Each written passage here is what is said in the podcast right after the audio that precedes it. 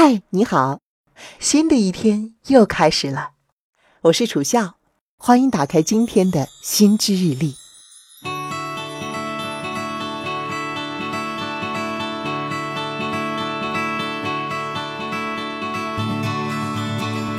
嗨，心之日历的老朋友、新朋友，你好，我是楚笑，很高兴。当你听到这段声音的时候，说明心之日历已经和你一起迈入了二零一九年。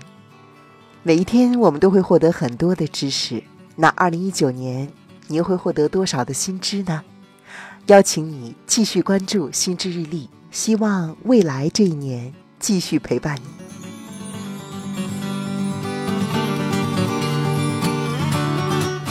新年的第一期节目，说点什么好呢？还是想给大家提供一点实用的干货。这两天身边很多朋友都在抢回家的火车票，哎，这期可不是要教你怎样抢到票哦，而是啊，那些没有能够抢到票回家的人，有的时候在心里也暗暗的松了一口气，因为一回家可能就意味着你呀要被催婚了。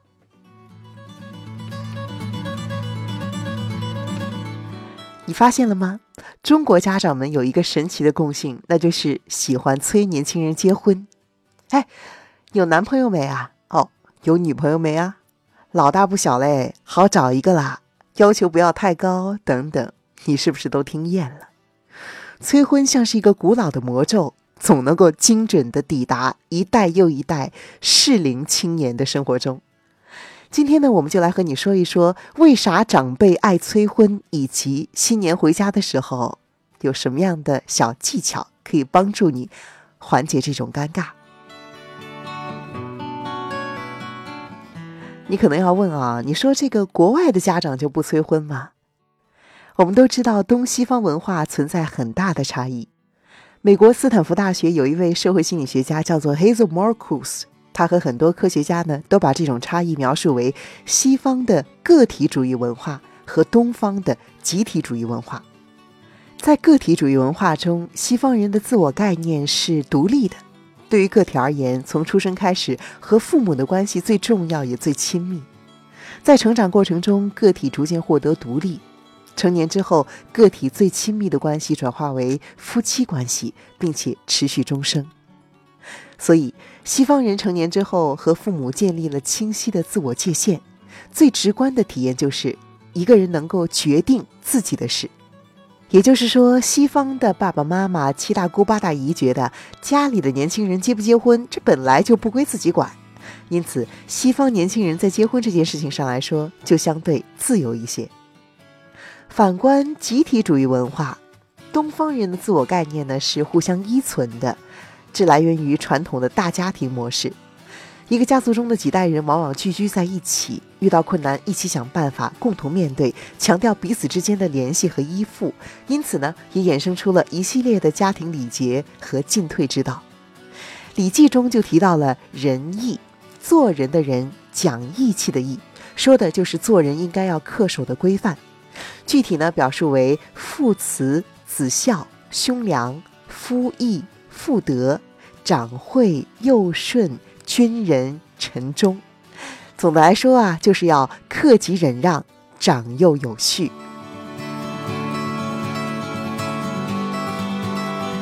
后来呀，随着社会变迁，传统大家庭虽然在表面上转化成了独立小家庭的形式，但是这种集体主义的文化却延续了下来。个体成年之后，家族中的长辈依旧认为自己对晚辈具有关怀和教导的义务，其中当然就包括成家立业、娶妻生子这样的人生大事。也就是说，中国的爸爸妈妈和七大姑八大姨把关心家里年轻人的婚事当成了自己的分内事儿，如果不闻不问，反倒是 自己的失职了。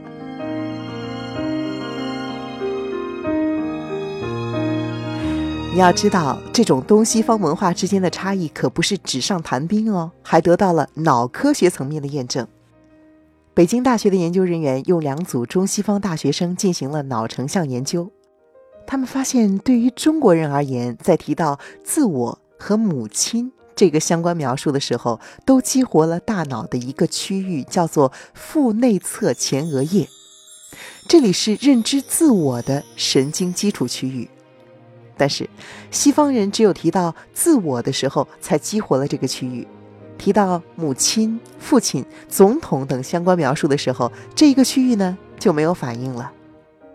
这说明中国人和家庭成员的关系本来就是自我的一部分，即使长大成人了，与家庭成员的情感连接也早已经渗透到个人的认知、行为，甚至是生理结构中。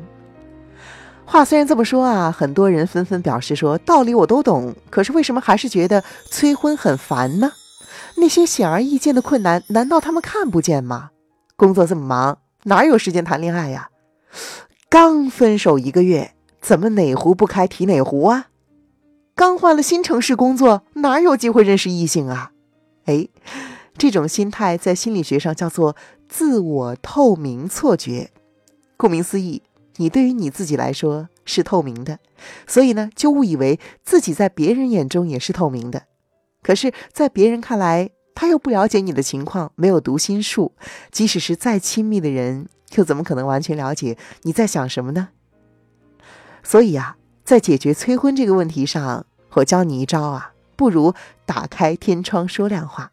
首先，对于来自父母的催婚，用真诚平等的态度交流，因为爸妈催婚的出发点是希望你幸福。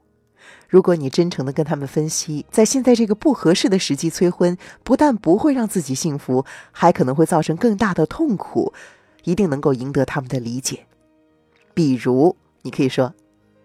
请别说这个了。刚和前任分手，我的心里挺不好受的。或者说，如果为了结婚而草率的选择一个我不怎么喜欢的人，以后我会过得非常痛苦。你们忍心看到我每天不开心吗？说不定啊，我还会埋怨你们呢。又或者说，一个人在外面打拼挺不容易的，我想先专心工作，站稳脚跟，再考虑感情的事情。这是对自己。也是对未来的另一半负责啊！你看，情商相当在线吧？当你袒露了心扉，爸妈感受到了你的诚恳和不容易，反而会觉得自己竟然没有关注到你的感受，还需要你把话说的这么明白，是他自己的不体谅，所以啊，也就不会再戳你的痛处了。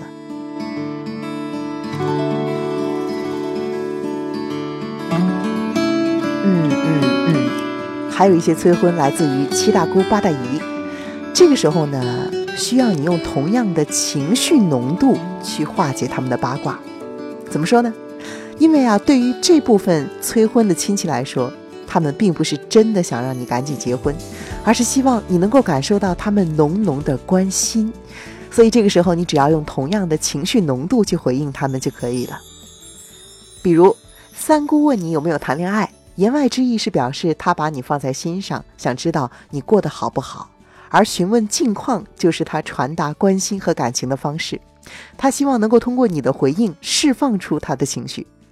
这个时候你可以说：“哎呀，三姑啊，幸好还有你惦记着我，人家现在还是单身呢，一个人在外打拼，真是太想念您做的菜了。”或者说：“哎，我也愁啊，虽然没有人管我，但是三姑管我呀。”您给我织的毛衣可暖和了，你看，三姑得到了你带有浓浓亲情的回应，哪儿还记得催婚这件事儿呢？是吗？是吧？好了，听了以上的内容，你了解了催婚这件事儿了吗？而你记住该怎么办了吗？关于这个话题，我想我们需要群策群力，这也是一个新年的青年催婚自救指南。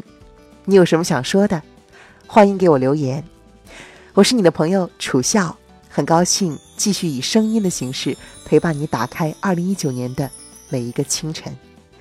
希望看到你的消息，我在评论区等你。下期见。